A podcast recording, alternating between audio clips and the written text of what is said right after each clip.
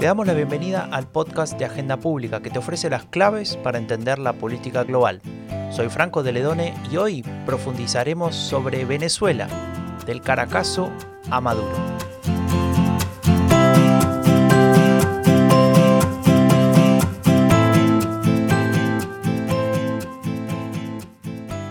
Y esta semana el mundo entero volvió los ojos hacia Venezuela. Sorprendió por un enorme y repentino estallido social que causó varios centenares de muertos.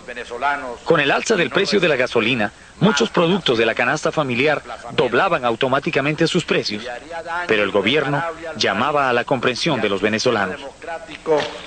Si escogiera la vía fácil de eludir las dificultades y tratar de, de ocultar lo que es una realidad frente a la cual todos los venezolanos tendrán una actitud de positiva comprensión.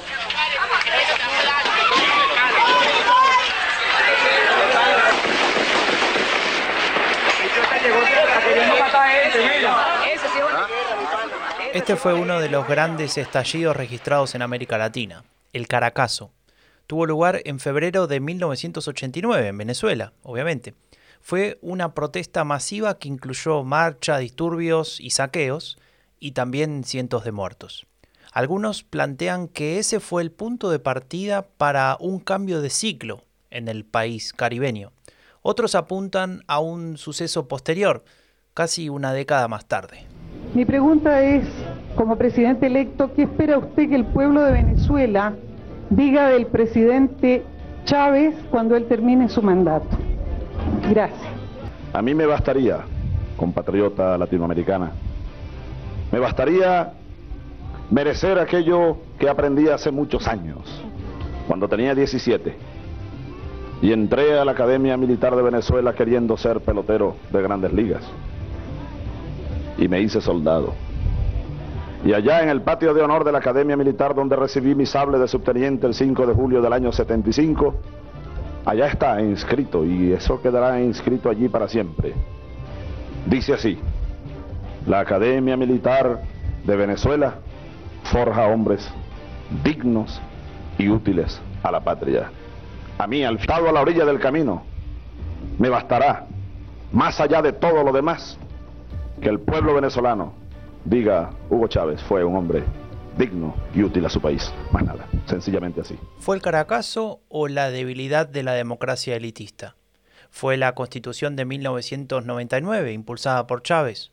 ¿Fue el petróleo y la maldición de los recursos naturales?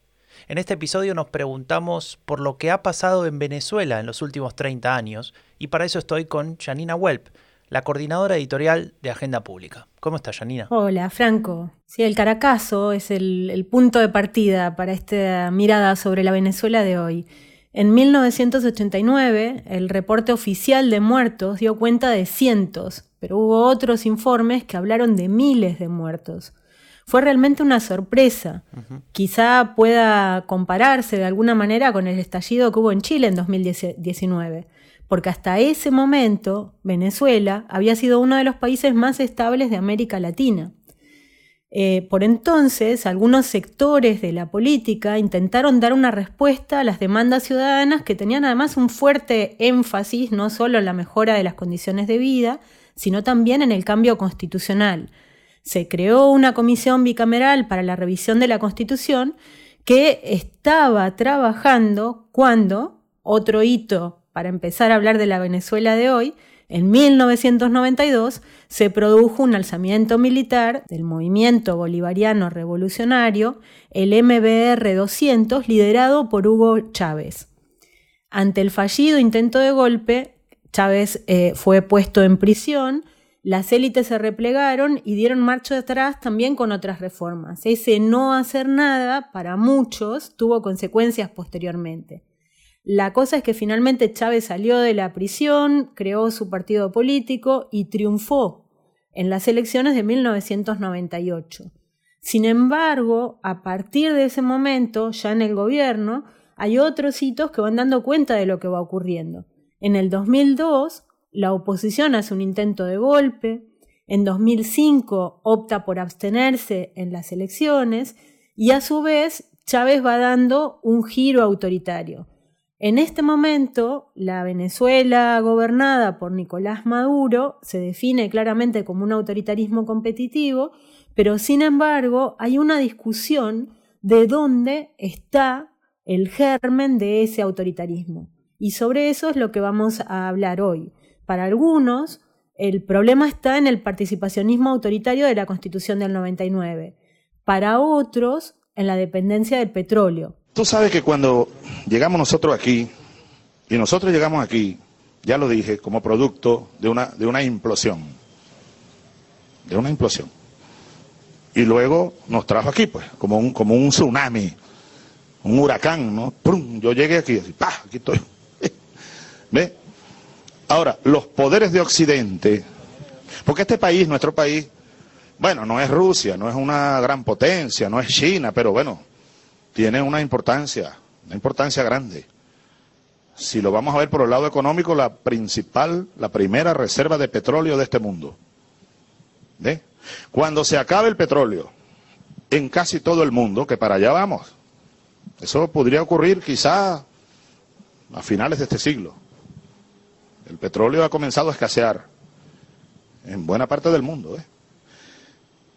Cuando se acabe el petróleo en este mundo, quedarán cinco países todavía con reservas importantes.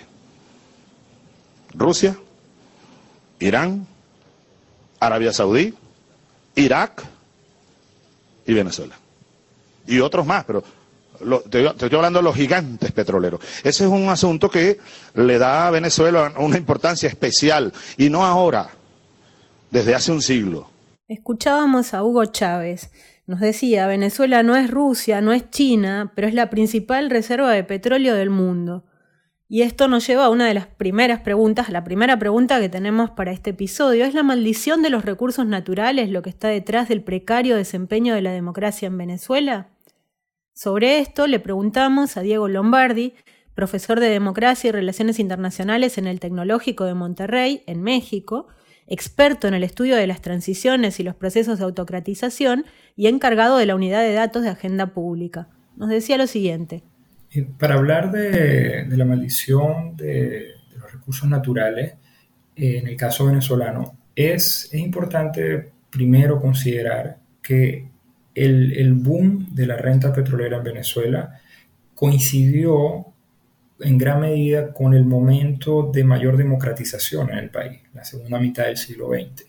Eh, en ese sentido, se pudiera argumentar que la renta petrolera más bien ayudó a fortalecer la democracia venezolana, ayudó a, que se dieran procesos importantes desde el punto de vista de mejoras en la educación de la población, mejoras en las condiciones de salud, eh, obviamente el, tema de infraestructura, todo eso facilitó a, que la democracia venezolana se fortaleciera y con ella viniera un proceso acelerado de urbanismo de urbanización en el que la población se trasladó a los centros urbanos, generando quizás ahí desequilibrios importantes desde el punto de vista de la capacidad del sistema de las ciudades de asimilar toda, toda esa población. Eh, obviamente después está toda la etapa de un segundo boom, cuando, cuando ya estaba Chávez en el poder, donde eso permitió eh, actuar también como un mecanismo de transmisión de recursos hacia la población. El gran tema de, fondo con el caso de, la renta petrolera es que esta suele eh, influir en que el Estado se atrofie, en el sentido que no necesita ser tan efectivo para lograr los objetivos, porque tiene gran cantidad de recursos disponibles.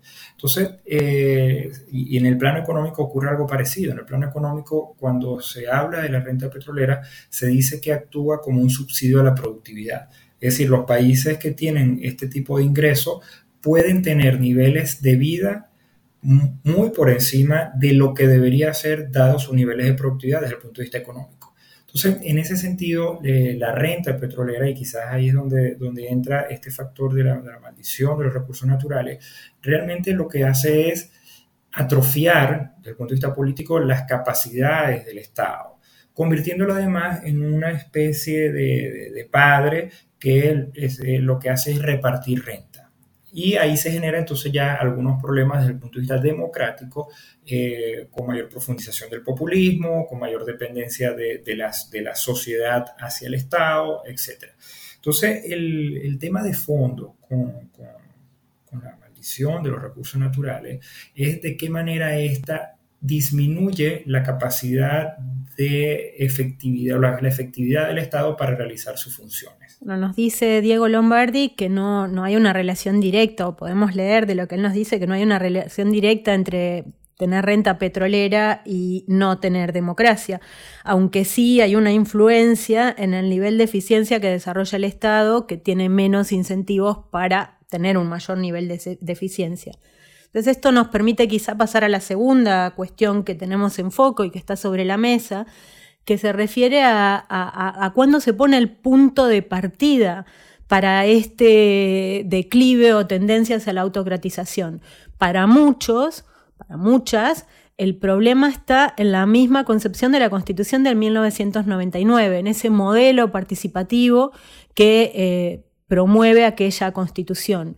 Para hablar sobre esto tenemos a una persona que justamente tiene una mirada opuesta a esta cuestión, Margarita López Maya, que es profesora titular del Centro de Estudios del Desarrollo, el CENDES, de la Universidad Central de Venezuela, y que en breve asumirá la presidencia de la Latin American Studies Association, LASA. Yo argumentaría que no, por las siguientes razones. En primer lugar, porque la Constitución de 1999, que en efecto es el que consagra en Venezuela una democracia participativa para diferenciarla de la democracia representativa liberal clásica que tuvo la constitución previa de 1961, es una constitución, la del 99, que tiene todas sus instituciones y principios de la democracia representativa liberal. No es una ruptura con el pasado esa constitución, sino que la continúa incorporando todo, manteniendo todas las instituciones de la democracia liberal, sufragio universal, pluralismo, alternancia, independencia, autonomía de los poderes públicos, derechos civiles y políticos individuales, etcétera, etcétera, pero sí incorpora como novedad eh, mecanismos, principios, instituciones de democracia participativa, lo que nosotros llamamos eh, mecanismos de democracia directa, como el el mandato revocatorio o los diferentes tipos de referéndum, que, en la Constitución es, bastante amplio y a todos los niveles, pero también eh, mm, asienta como obligación del Estado y derecho de los ciudadanos incorporarse para participar directamente en la gestión pública a través de instituciones que pueden ser como el presupuesto participativo, las mesas técnicas de agua, los consorcios sociales, los comités de tierra, etcétera, etcétera, donde no se utiliza el sufragio, ¿no?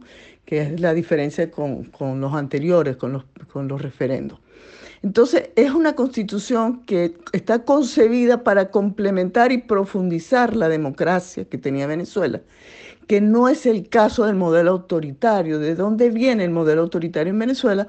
Viene de un proyecto político personal de Hugo Chávez que se llama el socialismo del siglo XXI, que se instauró, que se ofreció a partir del 2006 en la campaña electoral y que Chávez intentó hacer una modificación de la constitución para abrir el cauce hacia ese, ese modelo que él llamó de democracia revolucionaria.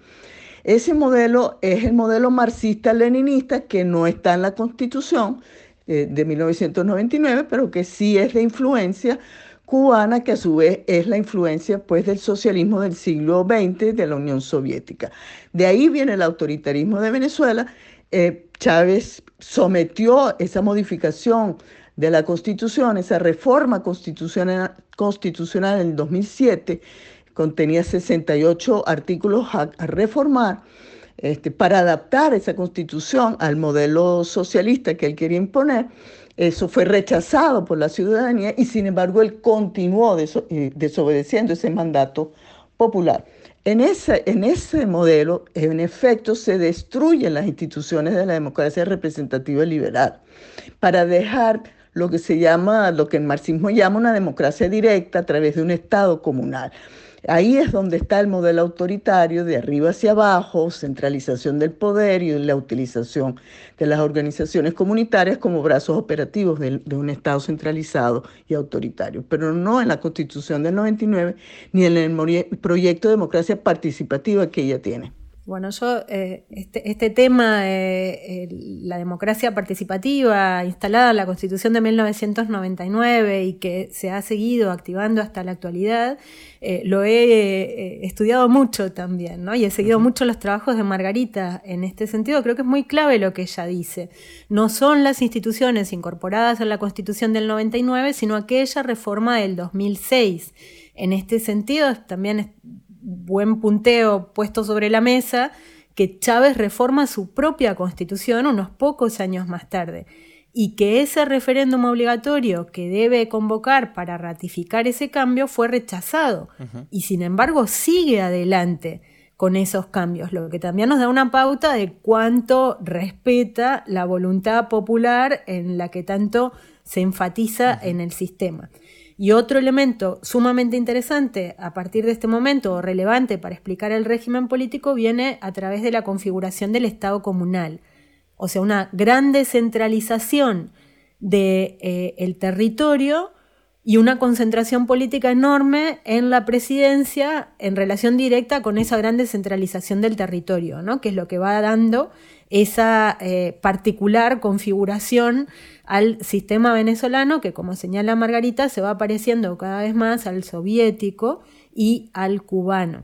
Entonces, en todo esto, claro, también podemos preguntarnos qué pasaba con otros actores alrededor, ¿verdad, Franco? Claro, eso era justamente la, pregunta que, le íbamos a hacer a Diego Lombardi sobre esa relación que se podría dar de causalidad o no eh, entre la aparición de Chávez y su modelo del socialismo del siglo XXI y el rol que habían jugado las élites políticas previamente. Para, hablar de responsabilidad de, las élites políticas con respecto al chavismo en Venezuela, eh, yo pienso que hay que dividirlo en tres, momentos, el, antes, el, durante y el después.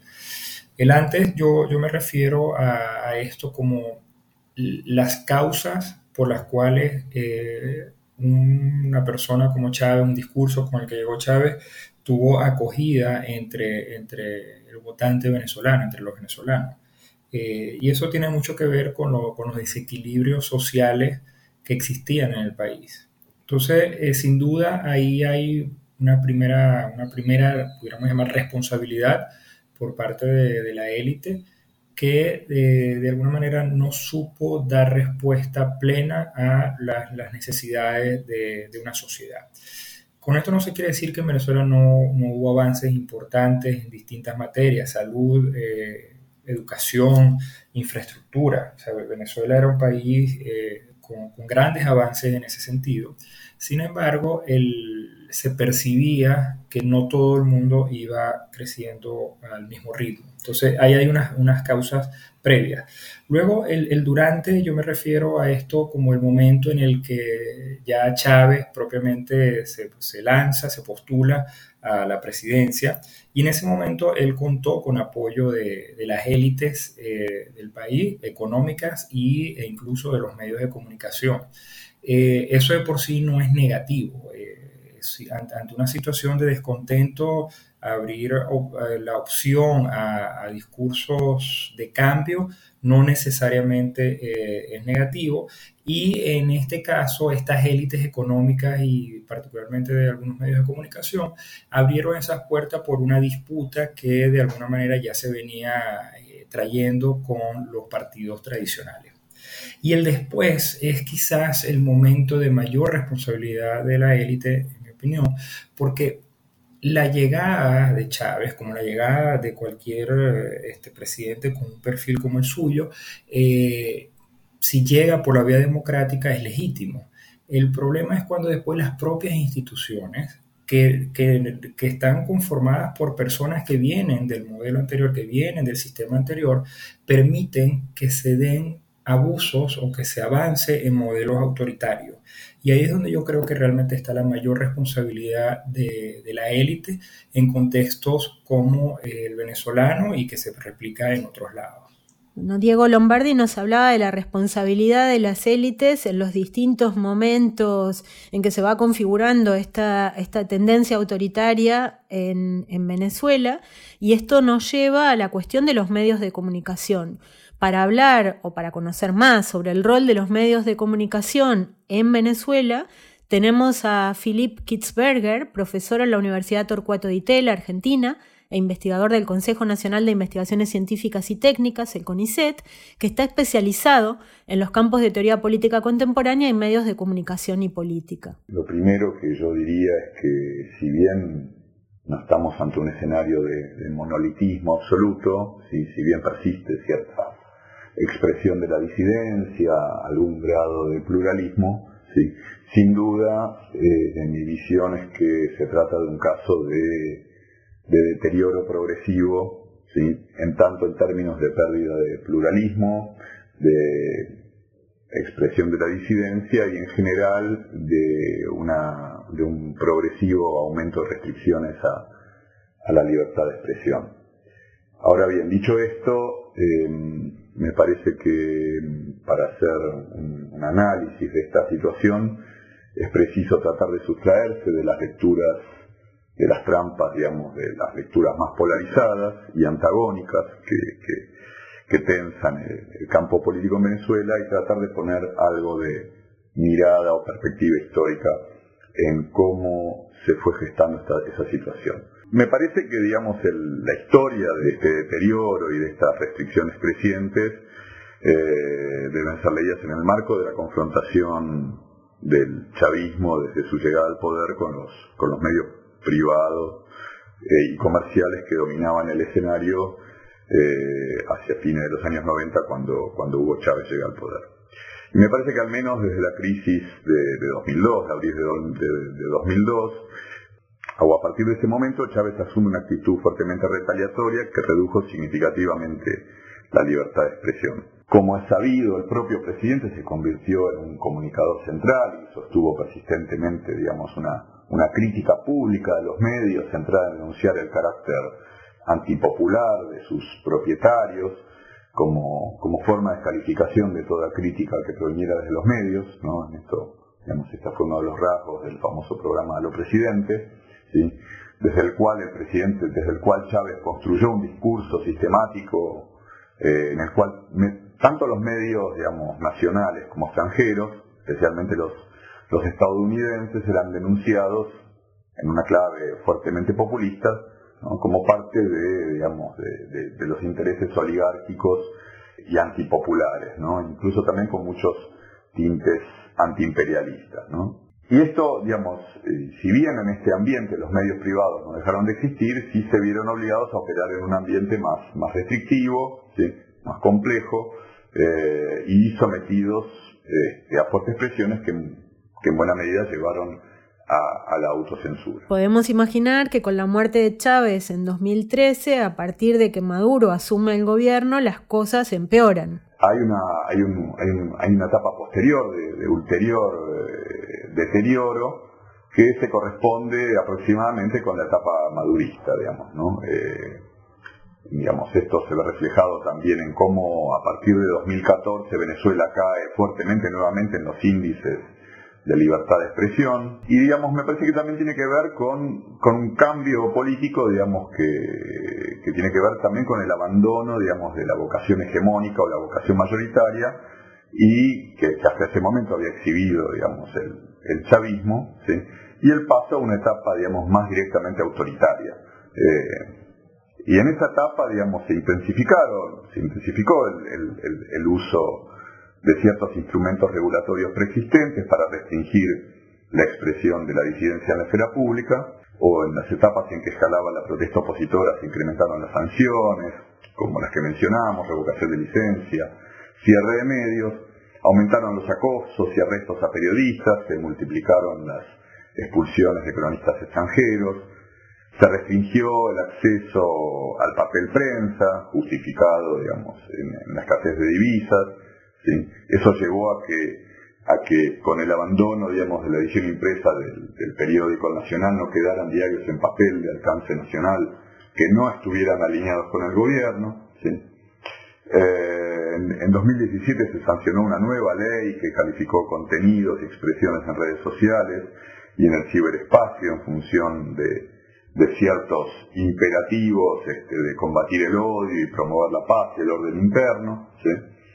Eh, me parece que también hubo una novedad en cuanto al, en esta, en esta segunda etapa, en cuanto al, control estatal de la infraestructura de telecomunicaciones, por medio del uso de bloqueos, de sitios, este, o sospechosas caídas del servicio en momentos eh, políticamente sensibles, ¿no? Caían las redes. Todas estas acciones represivas. Eh, enmarcadas, digamos, por un gobierno que las presenta como medidas necesarias, eh, para combatir en, nombre, digamos, de la revolución y para combatir una contrarrevolución de la cual este, los medios serían los personeros. Este, en tal sentido es interesante que en un discurso de 2019 Maduro se jactaba de que solo quedan escombros de, de los medios burgueses. Philip Kitzberger es un experto en estas temáticas. Él ha analizado de forma comparada las reformas y contrarreformas mediáticas en América Latina. Les recomendamos un artículo que escribió para Agenda Pública titulado de esa manera, Contrarreformas mediáticas en América Latina, Restauración o legados reformistas, a quien quiera ampliar sobre estas cuestiones. Ahora quisiéramos centrarnos mm, o profundizar un poco más en el rol de la oposición política. Para hablar sobre esto tenemos a Marian Jiménez, que es doctora en Ciencias Políticas en el Departamento de Política y Relaciones Internacionales en la Universidad de Oxford y eh, cuya investigación analiza el comportamiento de las oposiciones en regímenes autoritarios en Latinoamérica.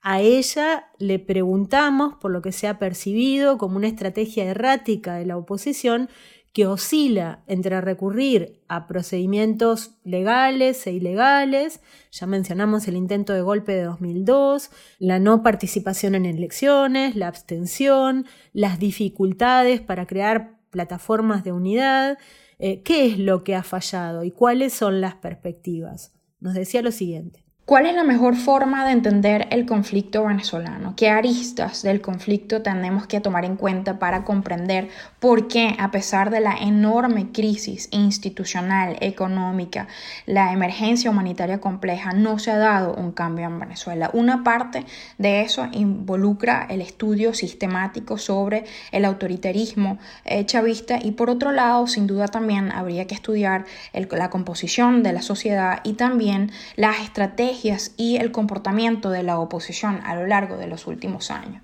Un tema central que ha estado siempre en los medios en el análisis es eh, este oscilar de la oposición venezolana entre fragmentación y unidad. Bueno, efectivamente la literatura ya ha encontrado que en las oposiciones unidas, y es algo muy intuitivo, tienen más capacidad de buscar un proceso de liberalización y o democratización.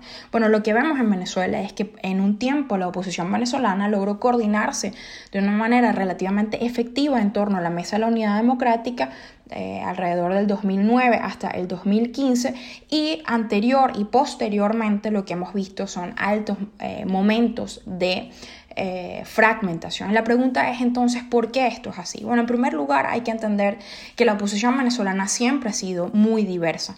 Hay sectores que son de oposición partidista y otros sectores que son no partidistas. Ahí cuentan, por ejemplo, grupos de sociedad civil, los grupos también de facto, como le llamaban, entre ellos los medios de comunicación y el sector privado. Entonces, efectivamente, todos estos grupos tienen intereses e y responden quizás también a incentivos diversos y por tanto pues eh, tienen estrategias eh, y preferencias estratégicas distintas. Mientras algunos grupos han perseguido a lo largo del tiempo, como mencionábamos, una ruta institucional a través de la participación, la organización, la movilización de los votantes, por otro lado hemos visto que algunos grupos prefieren entonces las estrategias extrainstitucionales, ¿no? Es decir, por ejemplo, el uso eh, de huelgas masivas, paros, protestas, o incluso eh, rutas eh, violentas como golpes de Estado y o planteamientos de intervención internacional a, Venezuela para eh, imponer entonces un proceso de democratización. Entonces lo que podemos observar después de 23 años que han pasado es que esos diferentes grupos opositores existen y coexisten eh, hoy en día como producto del autoritarismo, de la represión, también vemos una fragmentación inducida eh, que ha causado entonces eh, aún más barreras entre grupos oficialmente eh, no chavistas. ¿no? Vemos que algunos grupos están cooptados, hay otros grupos que tienen diferentes incentivos, que quizás están planteándose una estrategia a largo plazo y por tanto no quieren de alguna forma buscar soluciones más en el mediano o corto plazo que implicarían, por ejemplo, pasar por un proceso de negociación y hay otro grupo, digamos, en el amplio centro que también tiene diferentes incentivos, unos en torno al gobierno otros, por ejemplo, que todavía eh, apoyan esa estructura, pero que, por ejemplo, ya tienen eh, gobernadores o alcaldes electos y por tanto también entonces tienen diferentes incentivos, pues se deben también a sus constituents que tienen una expectativa de estos. Es difícil pensar que en el corto plazo la oposición venezolana, visto su fragmentación, pueda entonces recomponer eh, esas dolencias, agravios, diferencias profundas que existen. Sin embargo, es posible pensar que sin este proceso de negociaciones internas, una recomposición del campo opositor, eh, una renovación del liderazgo, una nueva propuesta alternativa programática, será muy difícil entonces movilizar a una sociedad que padece las consecuencias de un autoritarismo, una liberalización desorganizada y que se ve forzada a invertir la mayoría de sus energías para sobrevivir. Tuvimos una reunión, yo podría calificarla de respetuosa cordial, muy diplomática, entre la delegación del gobierno de Estados Unidos y la delegación del gobierno venezolano que presido. La hicimos en el despacho presidencial principal, en el despacho número uno. Ahí estaban las banderas de Estados Unidos y de Venezuela y se veían bonitas las dos banderas unidas como deben estar, la bandera de Estados Unidos y de Venezuela. La reunión a la que hace mención Nicolás Maduro entre Estados Unidos y Venezuela tiene que ver con lo que ha pasado muy recientemente en respecto de la guerra en Ucrania, la cuestión energética, la importación de recursos naturales y demás, y por consiguiente impacta directamente en una de las dimensiones que queremos tocar en este episodio que tiene que ver con las sanciones, ¿no, Janina? Así es, Franco. Y para eso tenemos a Ana Ayuso, investigadora principal para América Latina en CIDOB, experta en desarrollo sostenible, geopolítica global y seguridad, y miembro de la red de politólogas. A ella le preguntamos o le pedimos que nos explique qué tipo de sanciones se han ido aplicando contra el régimen venezolano, o sea, contra Maduro y antes contra Chávez, y si han servido para algo estas sanciones. Las primeras sanciones de Estados Unidos a Venezuela se iniciaron en 2006, cuando la administración Bush eh, impuso la prohibición de venta de armas por considerar que Venezuela era un estado patrocinador del terrorismo. Pero fue ya con la administración Obama cuando se impusieron sanciones a la petrolera estatal PDVSA por vender gasolina a Irán. Y después fueron incorporándose sanciones a funcionarios venezolanos, primero por la venta de armas a las FARC y después a, medida que se fue incrementando la represión interna, sobre todo con la presidencia de Nicolás Maduro, fue cuando Obama firmó la Ley de Defensa de los Derechos Humanos y la Sociedad Civil de, Venezuela de 2014 y un año más tarde la orden ejecutiva en que se decía que Venezuela constituía una amenaza inusual y extraordinaria para Estados Unidos. A partir de entonces fue cuando se multiplicaron las sanciones contra funcionarios acusados de graves violaciones de derechos humanos, que incluían al propio Maduro y que les prohibían entrar en el país, el embargo de cuentas y de bienes dentro de Estados Unidos.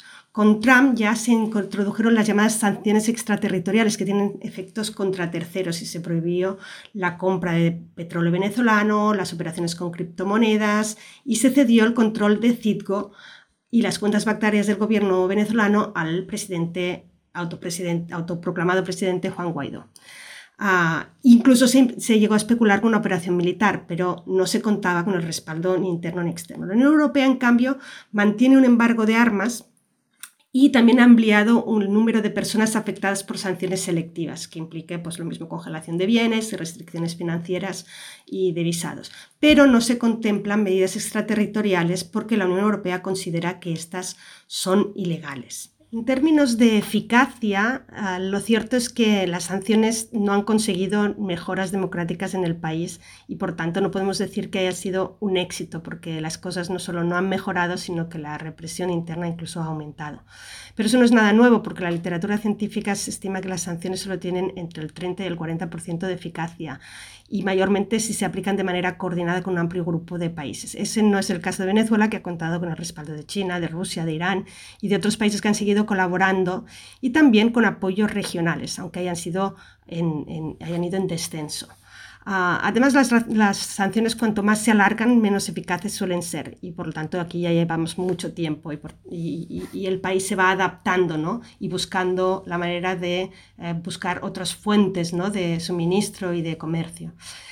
El dilema entre retirarlas y, mantenerlas es complejo, porque retirarlas sin que haya ningún tipo de concesión democrática o al menos disposición al diálogo no lanza un mensaje muy coherente. Y además en Estados Unidos como se está viendo, el lobby anticastrista y antimadurista se opone a un levantamiento de la prohibición de importar el petróleo, que parece que es algo que está valorando la administración Biden ante la subida de los precios agravada, por la crisis de Ucrania. Ahora bien, si Maduro hace gestos que permiten hacer avanzar el diálogo con la oposición con la mediación de Noruega y México, es posible que se abra esa ventana de oportunidad a una desescalada de las tensiones, pero eso supone aceptar la legitimidad del gobierno de Maduro que se han ido negando hasta ahora. Puede ser que se dé un arreglo pragmático, forzado por las circunstancias, pero difícilmente va a ser estable.